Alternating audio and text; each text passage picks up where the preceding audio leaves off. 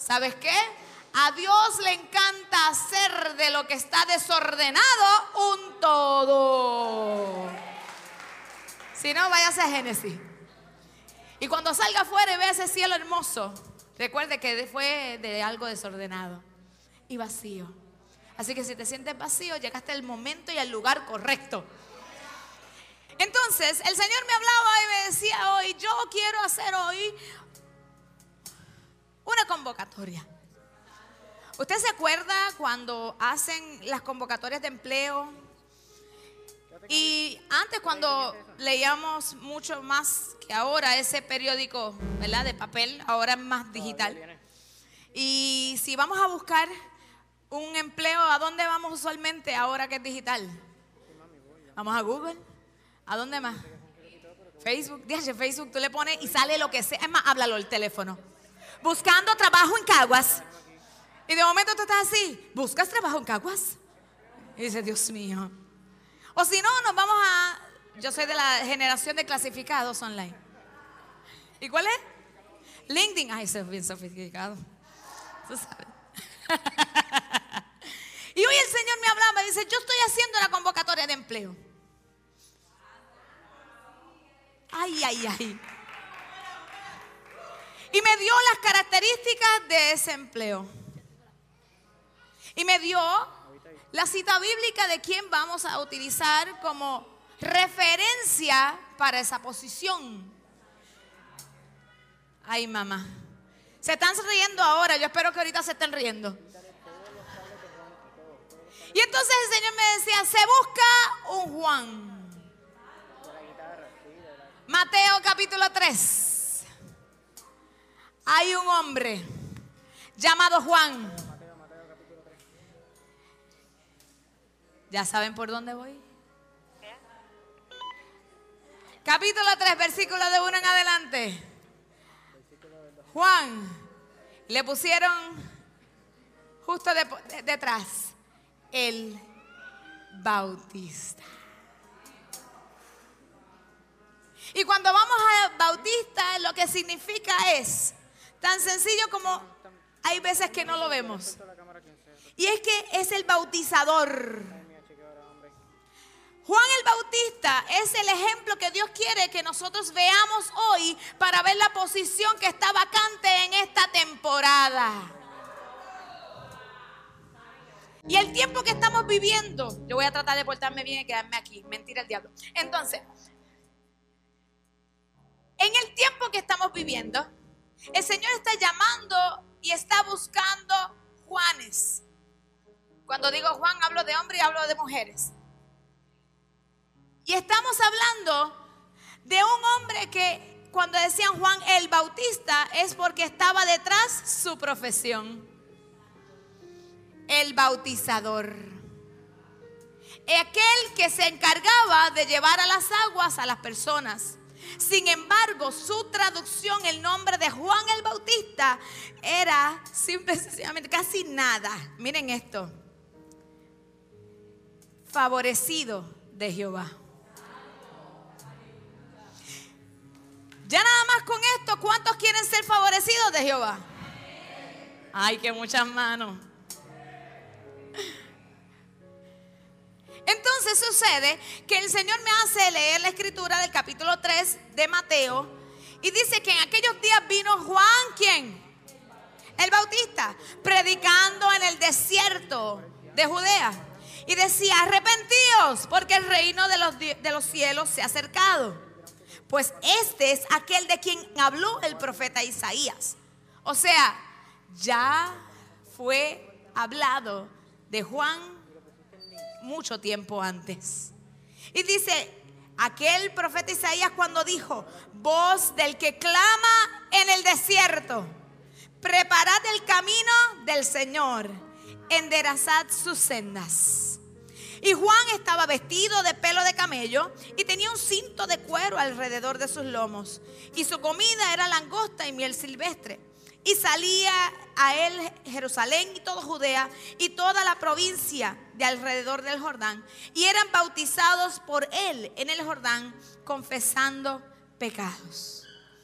Pero dentro de la descripción de trabajo de Juan, Lo primero que vemos, y si nos vamos directamente desde lo que estamos leyendo, él era predicador. ¿Cuántos quieren ser Juan el Bautista?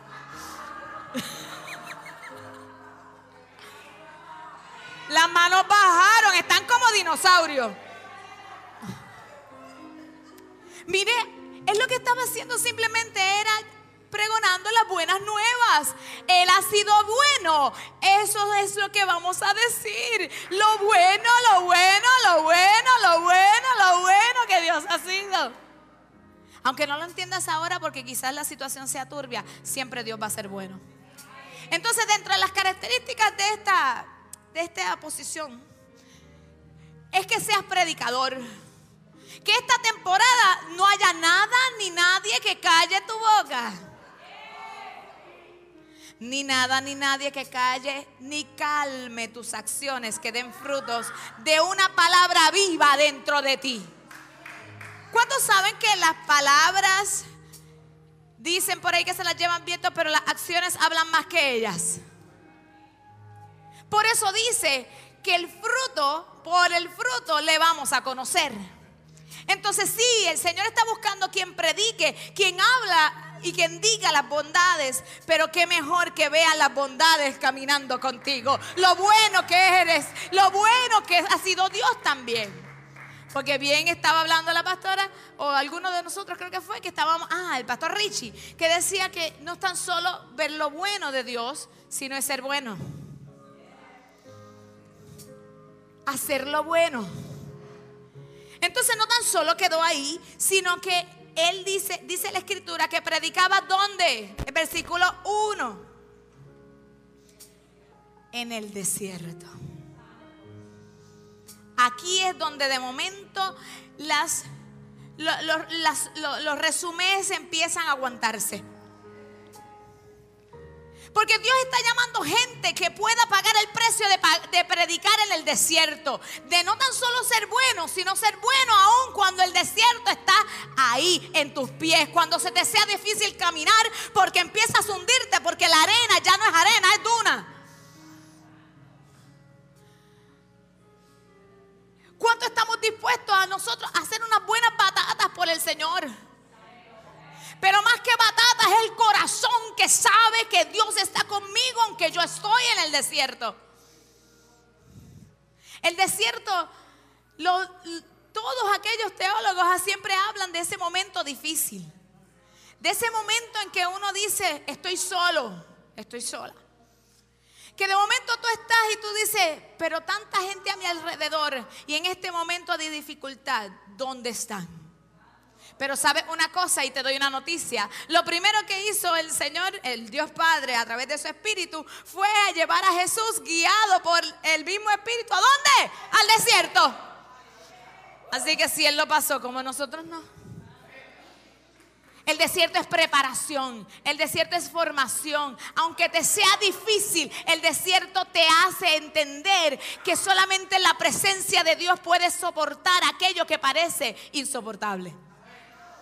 Pero mira si algo me gusta, es que decía que Juan el Bautista era aquel, aquella voz que clama en el desierto. ¿Y qué es clamor?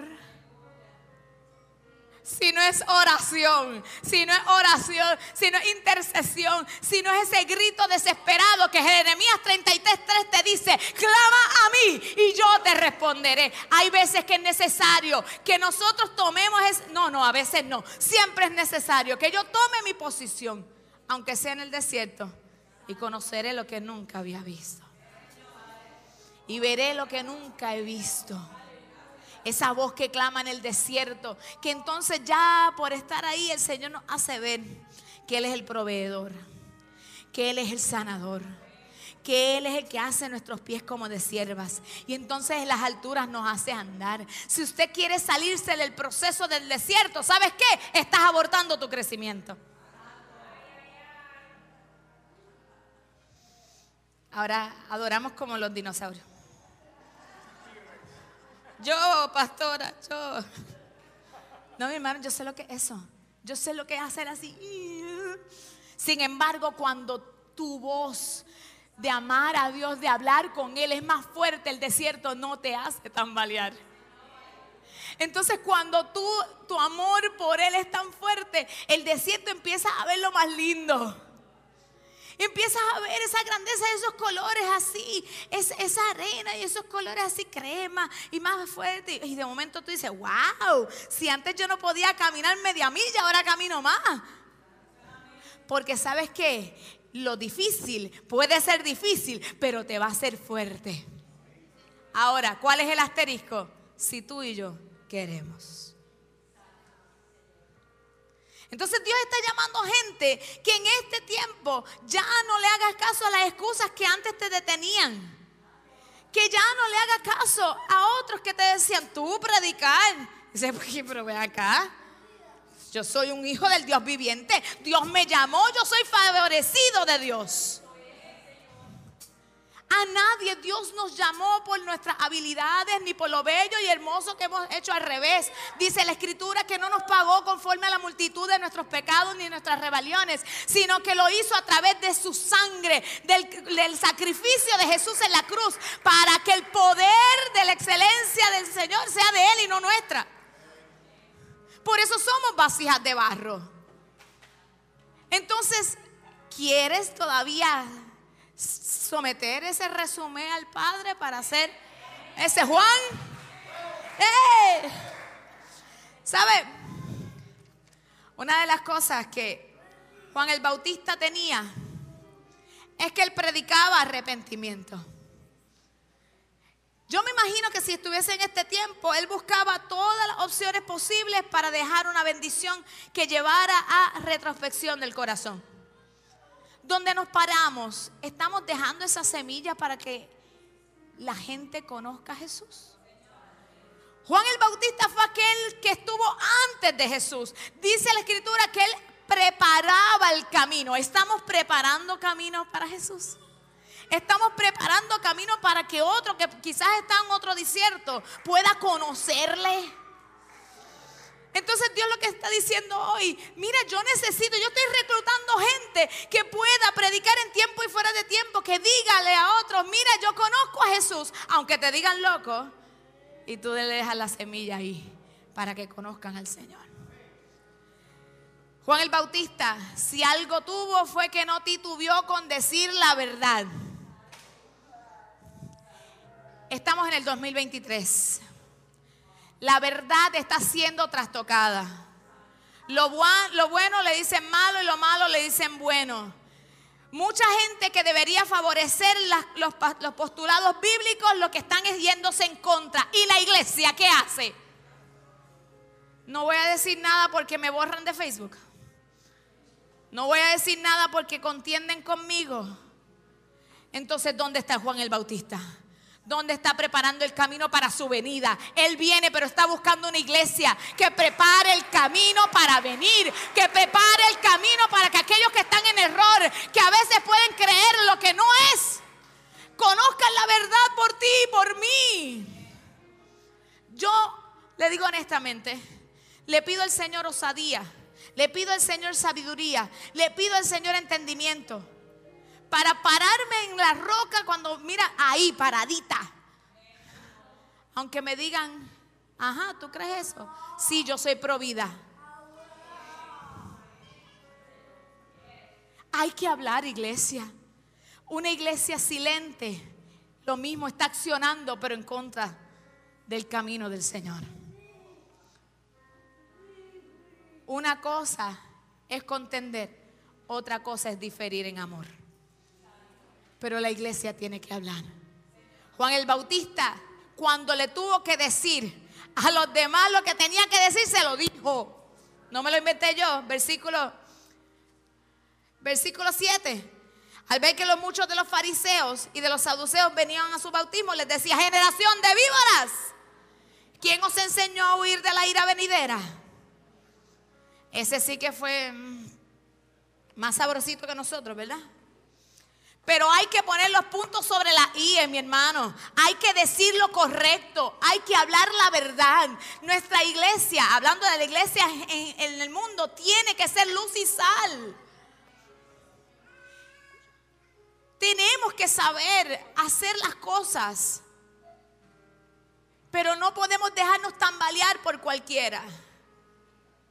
Vamos a predicar la verdad, vamos a llevarla, pero a veces no, a veces no, no se puede esconder la verdad. Entonces yo sé que aquí es donde aprieta la tuerca. Porque a veces uno no, no, le gusta, ¿verdad? Que mucha gente se nos vaya en contra. Sin embargo, ¿acaso no dice la escritura que tenemos que, que vamos a ser bienaventurados cuando contra vosotros digan toda clase de mal mintiendo? Lo importante es que sea mintiendo. Eso es lo importante. Si yo tengo que mantener mi relación con el Señor y decirle, sabe mi hermano, yo no puedo hacer esto. Mire, yo, he sabido tener que renunciar a trabajos porque me querían hacer cosas que parecían bien, pero estaban mal. Nadie se iba a enterar, pero usted cree que Dios no se entera. Dios está buscando Juanes que hagan las cosas en integridad, aunque nadie nos esté viendo. Todo lo escondido sale a la luz. Todo. Todo, dice la escritura. Estamos abriendo camino para otros. Estamos nosotros pagando el precio del desierto. Estamos nosotros diciendo la verdad, aunque a veces se nos cueste. Mira, si algo que yo honro mucho en la vida de Abilis y de su profesión es que ella, primero, por Dios, va a decir lo que tiene que decir. Y dos, en su profesión de trabajadora social clínico, si ella no hace las cosas como son, ¿le quitan qué? ¿Usted no cree que su salvación vale más que la licencia?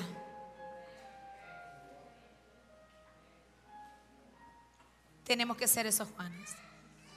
Tenemos que ser aquellos que estemos vestidos de lo que somos, no de lo que otros quieren que seamos. Juan el Bautista dice la escritura en el versículo 4 que él estaba vestido de pelo de camello y tenía un cinto de cuero alrededor de sus lomos. Yo me preguntaba, Señor, ¿por qué tú haces esa salvedad? Y nos hace la referencia ahí mismo con el profeta Elías. Esa era la vestidura del profeta. Nos estamos vistiendo de cristianos. Se nos nota que somos cristianos. O estamos de la secreta. Mi hermano, esto, es, ¿sabe por qué hablo así? No, no, es aquí nada más que nosotros queremos llevar el mensaje. Las redes llevan el mensaje. Necesitamos ser luces y vestirnos de lo que Dios nos llamó. Somos hijos, coherederos con Cristo. Necesito que otro pueda notar que yo, aunque estoy atribulado, camino en fe. Aunque no puedo más, estoy diciendo, Dios, todo lo puedo en ti, que tú me fortaleces. Yo necesito vestirme de lo que yo soy, de la identidad de Cristo. Dios me hizo hijo. Me hizo hijo. ¿Cómo puede estar triste un corazón que tiene a Cristo? Sé lo difícil que es sobrellevar la tristeza. Valido el sentimiento. Sin embargo, el Señor nos enseña en su palabra que en su presencia hay plenitud de gozo. Por eso el desierto, Juan el Bautista terminó esa voz clamando ahí en el desierto, clamar, orar, interceder, buscar, profundizar. Juan el Bautista terminó dando su cabeza por el Evangelio. Y hay veces que no queremos dar ni el tiempo por el Evangelio. Necesitamos ponernos la vestidura que Dios nos llamó, cueste lo que cueste. Necesitamos tomar postura, necesitamos vestirme de la voz que Dios me llamó a decir en donde sea, cuando sea y como sea. Porque una iglesia que no es vocal, entonces no es una iglesia activa. Y Dios nos está llamando a tener carácter un carácter maduro, un carácter que no lo tambalee nada, ni posiciones, ni nada. Si hoy Dios te dice, como hablábamos en, degustando, el Señor me hablaba y me decía, antes para poder operar en el don, en los dones del Espíritu, primero hay que tener un carácter maduro. Entonces sí estamos buscando su presencia para qué? Para el don. O para que me vean. O para el ego. Entonces mejor es yo formarme en su presencia. Y que ese carácter esté mira, fortalecido. Y que si Él me dice, te quiero ahí, yo ir ahí. Y si te quiero acá, voy acá. Si algo usted se tiene que aplaudir, senderos de fe, es que no importa que si Dios nos pone para arriba, vamos para arriba. Si vamos para abajo, vamos para abajo. Nosotros conocemos al Dios que le servimos. Nosotros hemos sabido lo que Dios nos pide. Pero eso no quita que tengo que decir lo que Dios me dijo. Dios sabrá hasta dónde las redes llegan, hasta dónde el mensaje se alcanza. A veces cuando nos sentimos tan tambalear, recordar este momento y decir, yo necesito permanecer, yo necesito permanecer, yo necesito permanecer. Usted sabe que si usted no toma su lugar ni se viste de lo que Dios llamó, puede llamar a otro. Nosotros somos testigos de ser llamados hacer encomienda que el Señor habló a dos personas más y no quisieron. Yo no quiero que me quiten lo que es mío. Yo prefiero que me quiten todo como pasó con Job, con tal de seguir la encomienda dada por Dios. Y lo llamó el Señor a usted.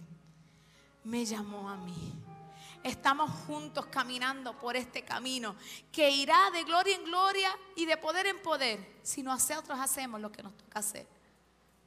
Siempre se va a levantar gente en contra. Lo vivió Juan el Bautista. Pero ¿sabe qué? Tuvo la corona de vida que Dios tiene para los que le aman. Cuando el enfoque de, de tu vida y de la mía y de nuestro servicio es por Dios y para Dios, no te importa estar al frente, estar atrás. No te importa tener el micrófono o si no, estar afuera. Y no lo digo como un cliché, lo digo porque es real. Dios al que, al que busca es del corazón humilde. Al de humilde, el humilde lo mira de dónde? De cerca. Pero al altivo lo mira de lejos. Dios está buscando, ha abierto plazas. Porque dice la escritura que está buscando obreros para la mies. La mies es mucha y hasta el momento son pocos. Iglesia, hemos sido llamados a conquistar a las naciones para Cristo y a contagiarlas por la pasión, por su presencia. Que esa pasión nunca muera que esa pasión, el desierto, no la apague. Puede venir vientos, pero que el viento que venga, tú digas, ay, espérate, no apaga el fuego, sino que es que el viento del Espíritu Santo. Y disfrútalo. Dice, pastor, usted está loca. Estás, sí estoy. Porque es locura para los que se pierden. Pero honestamente yo no le digo nada que no haya pasado. No le digo nada que en 27 años que le sirvo al Señor no me hayan querido pasar por encima un truck, un camión. Y de momento buscar, tratar de encontrar la, la alegría y no encontrarla. Porque la estaba buscando donde no era. Pero si buscamos la alegría, el gozo, la fuente de paz, donde es, yo les aseguro que no tan solo vamos a, vamos a poseer lo que es nuestro y vamos a hacer lo que Dios nos llamó a hacer, sino que vamos a tener la bendición de momento abrir los ojos y mirar. Dice, este Jesús, este Jesús. Juan el Bautista estaba tan y tan puesto en lo que Dios le habló que reconoció a Jesús. Dije, ese es el que es más poderoso que ellos. Y que aunque yo les bautizo en agua, Él le bautizará en Espíritu Santo y fuego. Nosotros podemos predicar, nosotros podemos servir, nosotros podemos hacer, pero la gloria es de Dios. Solamente estamos abriendo camino para que otro disfrute lo que hoy nosotros disfrutamos. Que hoy nosotros podamos decirle, sí Señor, muchas veces me miré y les voy a ser honesta, no me encontré cualificada para la posición.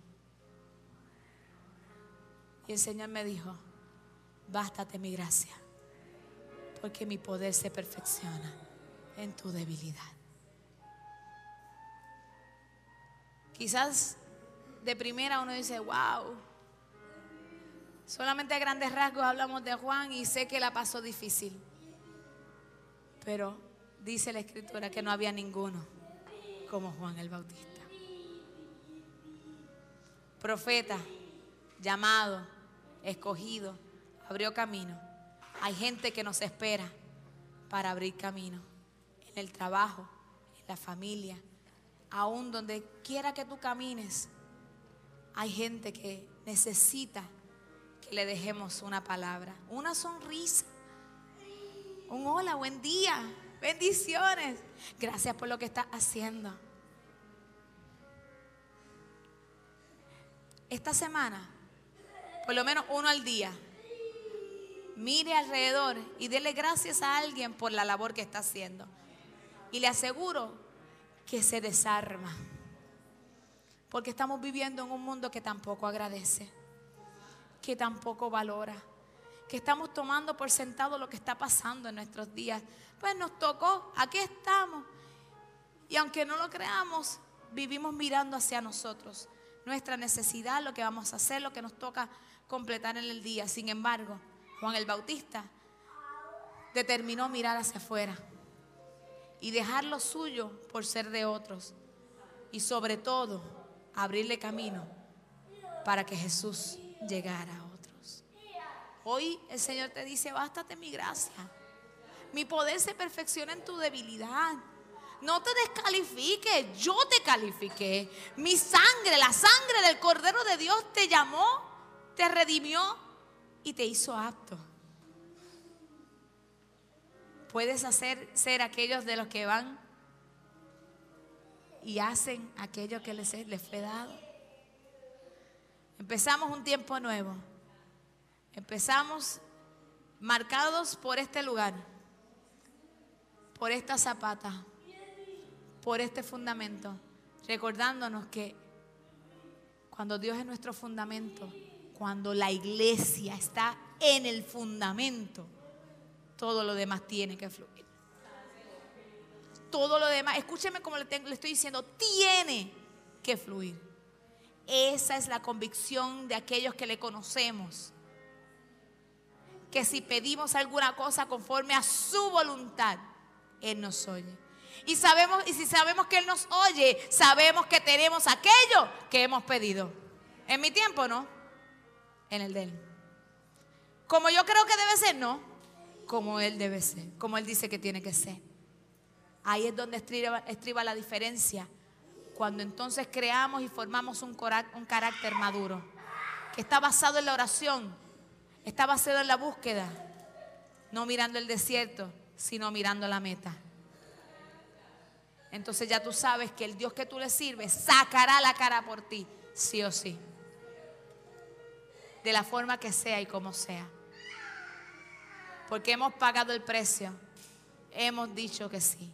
No dejamos que la verdad se trastoque y nos mantenemos siendo fiel, cueste lo que cueste. Ahora pregunto yo, ¿se busca un Juan? ¿Aquí hay Juanes? Amén. Póngase de pie.